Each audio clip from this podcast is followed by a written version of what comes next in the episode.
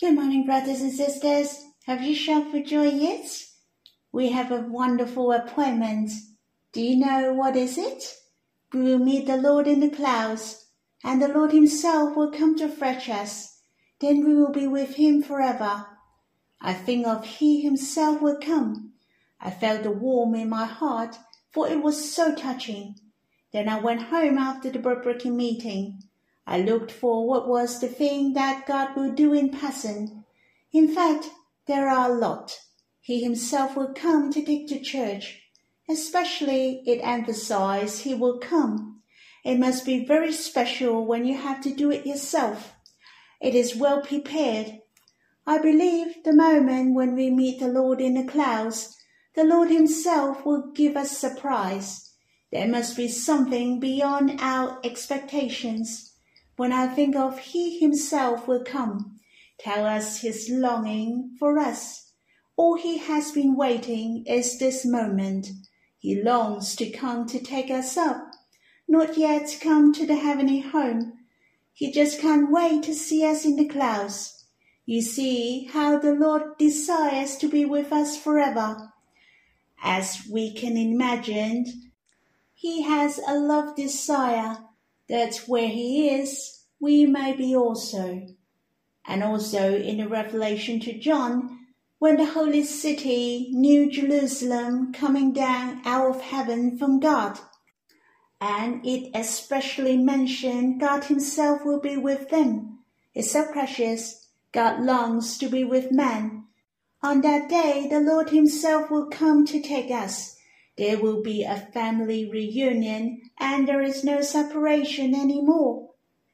I like to sing a hymn with you in God's Family Hymnal, the fifth, Psalm 64, Fly to the Sky. Let us sing to Abba and the Lord. It is so happy that we will see him personally on that day. This song has no English version, so we will read the translation slowly. I am a sojourner, pilgrim on earth. I have a glorious, boastful hope, which I will never forget in my heart. I have been waiting since young for your promise to be fulfilled. This is you yourself who will come in the cloud to take me up to be with you forever. Behold, the Lord Himself will come down out of heaven to receive your bride. You will see His glory his glorious lights to shine. The one who is taken will rejoice for you. Hallelujah! The definite and the glorious hope. I long for that day in my life to see the Lord to take me. My heart is longed for, waiting for you on that day. Stretch out my hands and fly to the sky. It's so precious. The Lord has given us this hope, so we know we are only a pilgrim on earth. We are the sojourners we only stay for a short while. Our home are in heaven. It has been forty years since I was a young believer until now.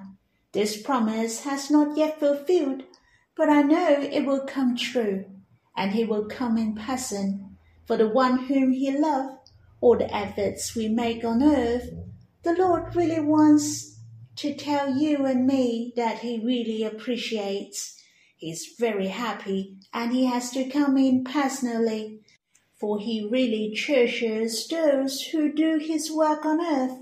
Seemed he comes in person to tell us his appreciation towards us, his welcome and his desire which he has waited for so long.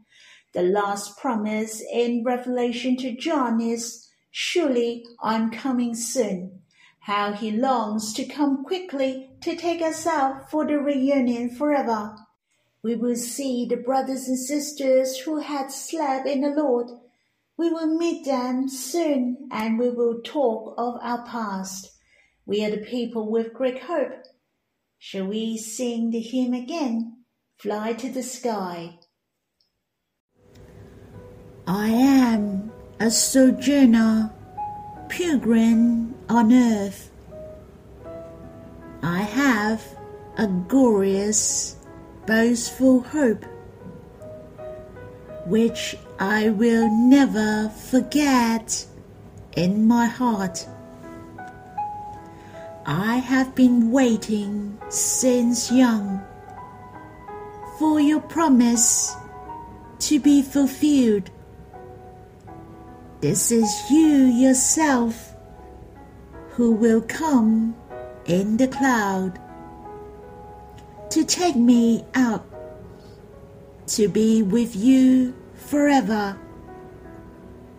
Behold, the Lord Himself will come down out of heaven to receive your bride.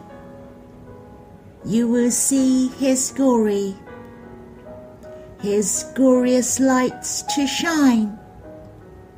The one who is taken will rejoice for you. Hallelujah! The definite and the glorious hope. I long for that day in my life to see the Lord, to take me. My heart is longed for. Waiting for you on that day.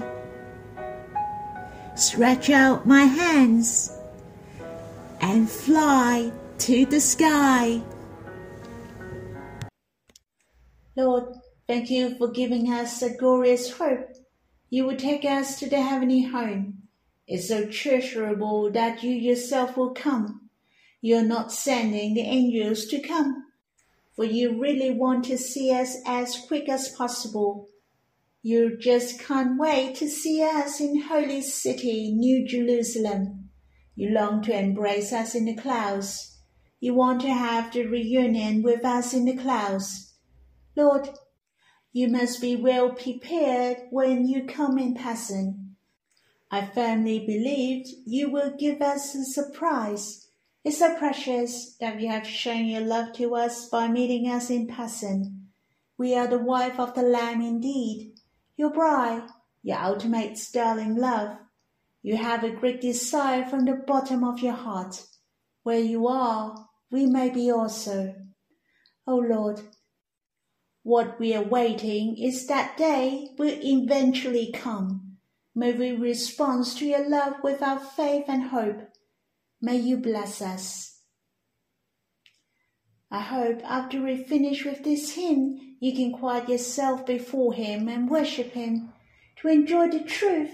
And these are the treasurable contents. I hope you can exercise your faith to enjoy the Lord's presence and His precious truth, to compel your heart and make you live in great hope. You can stop the recording first then come back once you have finished worshipping. We will read the Bible together. May the Lord bless you. Brothers and sisters, we will read the book of Genesis, chapter 23, verse 1 to 4. Sarah lived 127 years. These were the years of the life of Sarah and Sarah died at Kiriath-arba, that is Hebron, in the land of Canaan. And Abraham went in to mourn for Sarah and to weep for her. And Abraham rose up from before his dead and said to the Hittites, I'm a sojourner and foreigner among you. Give me property among you for a burying place, that I may bury my death out of my sight. This chapter mentions Sarah passed away, and Abraham bought a piece of land to bury his wife. And this piece of land was located in Hebron, and Abraham later would bury here as well, and his son Isaac and Rebekah, and his grandson Jacob and Leah. These three generations and their wives were buried in this place. In fact, Sarah had followed Abraham and left her hometown. She was young at that time when she was about sixty something years old. Actually, they didn't know where they were going, neither Abraham nor Sarah. Hence, she followed Abraham till the end, until she turned 127 years old. Since she left Haran and went to Canaan, she passed away at the land of Canaan. During these sixty-two years, she followed Abraham and shared his joy and sorrow together. She came across a lot, and there was not a place for her for settling down. Cause they were the foreigners and sojourners, they were the pilgrims.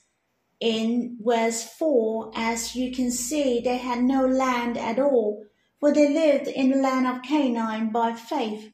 So the sojourners, for they trust in God, that he would prepare a better hometown for them, just as the letter to Hebrews mentioned, for he was looking forward to the city that has foundations.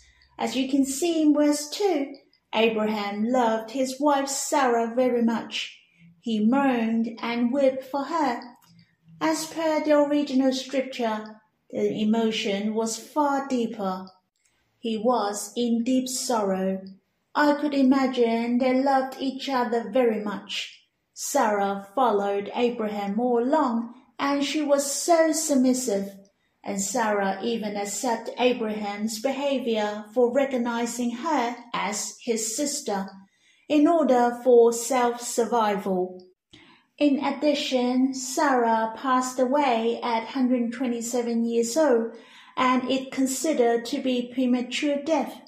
Abraham could live till 175 years old. He had lived 48 years longer than Sarah. On the other hand, Sarah lived 38 more years after she gave birth to Isaac. She couldn't see her only son to get married and having children. Hence, I think Abraham was especially in deep sorrow, for Sarah had suffered a lot for the sake of Abraham all these years.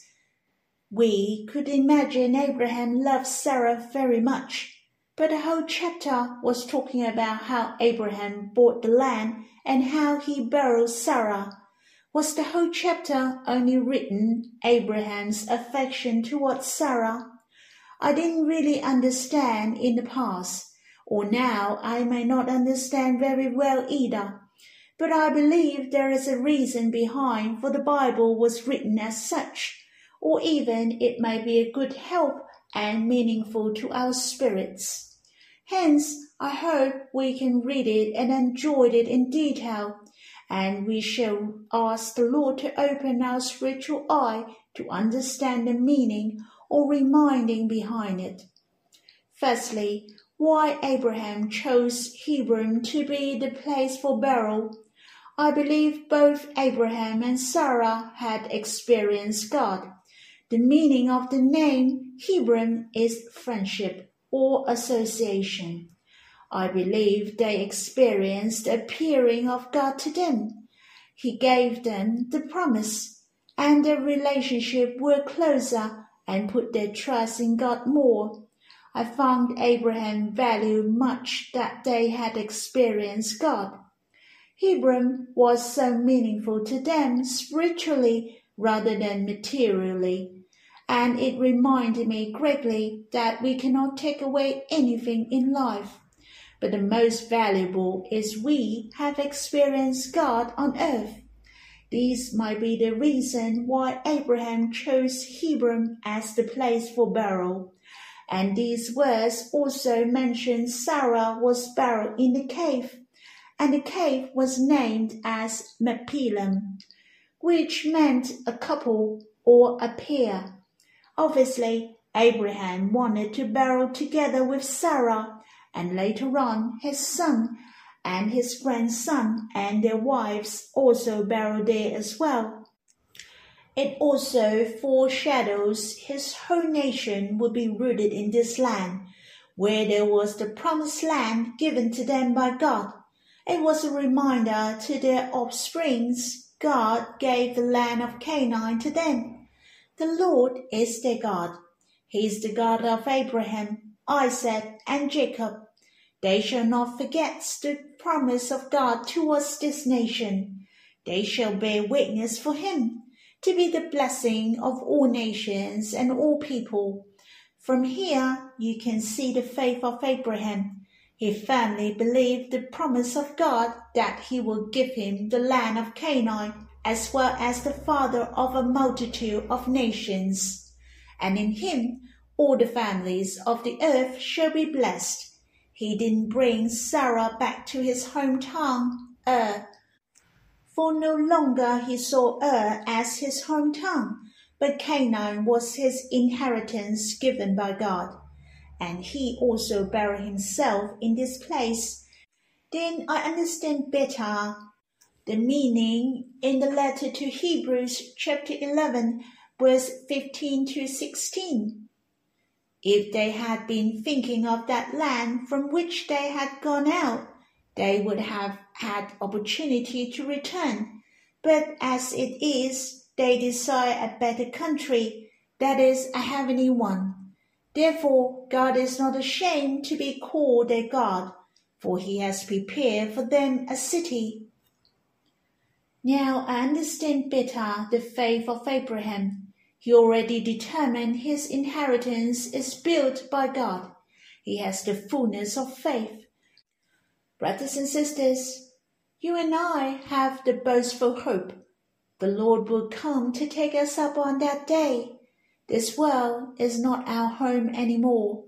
Our home is in heaven. We shall keep this hope. Let us keep this boastful hope until the Lord comes. On the other hand, there is something else has attracted me, and it was the testimony of Abraham. For the Hittites who lived in Hebron said to Abraham, No, you don't have to buy, and I'll give you the field. For Abraham was a mighty prince, or it was translated as the prince of God among them. Obviously, Abraham was so glorious and honorable among them at that time. In fact, they honored him as the Prince of God. Hence, they didn't require Abraham to pay at all, and they were so willing to give them the field. I really give thanks to God who made Abraham become more and more glorious. God has molded him all along until Isaac was born to him in the book of Genesis, chapter 22 mentioned he fathered Isaac. As you can see, his faith was getting more and more tremendous since Isaac was born. Abraham, Sarah, and Isaac had dwelt in Hebron for some time. The Hittites in Hebron knew Abraham. They saw Abraham was close to God I can say he gained the first piece of land because of his testimony of faith. I give thanks to God that he will mold us as well. He made us glorious and be the blessings of others. The most important is people can see the glory of God through us. It's so precious. Abraham was the friend of God, but we are the Lord's love. Abraham was a mighty prince or the prince of God, but we are the dear child of Abba. We are the one who inherit all things with the Lord, to be the co-heirs with the Lord. It's so precious. The Lord will mold our life. He will test our faith. Abba and the Lord really want us to be more glorious than Abraham. Brothers and sisters, we really need to draw near the Lord every day, to come before Him, to enjoy the life of faith, to enjoy the life of union with the Lord, to live in hope. Abraham became our model, and the field and the cave for burying Sarah was not a gift, but he bought the field for four hundred shekels of silver. I believe Abraham didn't accept it as a gift to tell others that this blessing was from God but not from man. And he didn't want to owe others anything, lest someone later said that it was he who blessed Abraham. He wanted to give the glory to God, for it was God who blessed Abraham, but not someone else. Let us encourage each other course, the life is so short. I hope many people can see the blessings of God on us, so that they will believe God and return to Him. Shall we worship and pray together? Lord, it's so precious. You put us on earth and train our faith, so that we are more glorious and be worthy for our rewards on the coming days. You have given us a boastful hope you will come and take us up one day. O Lord, help us to live in hope every day. Help us to live our days with faith, and help us to dwell in hope daily. Help us to realize the life on earth is momentary and will pass by. Help us to see what is eternity and the most valuable thing. Help us to make an effort to pursue you to gain you as our surpassing worth, to accomplish your will and your eternal plan. Lord, help us to follow the example of Abraham's faith, to be your intimate friend, to desire for eternity, to look forward to the city that has foundations. Lord, may you bless us Brothers and sisters, if you have time, I encourage you to quiet yourself and finish off the book of Genesis, chapter 23, or you can worship and to have hymn singing to the Lord. May the Lord bless you.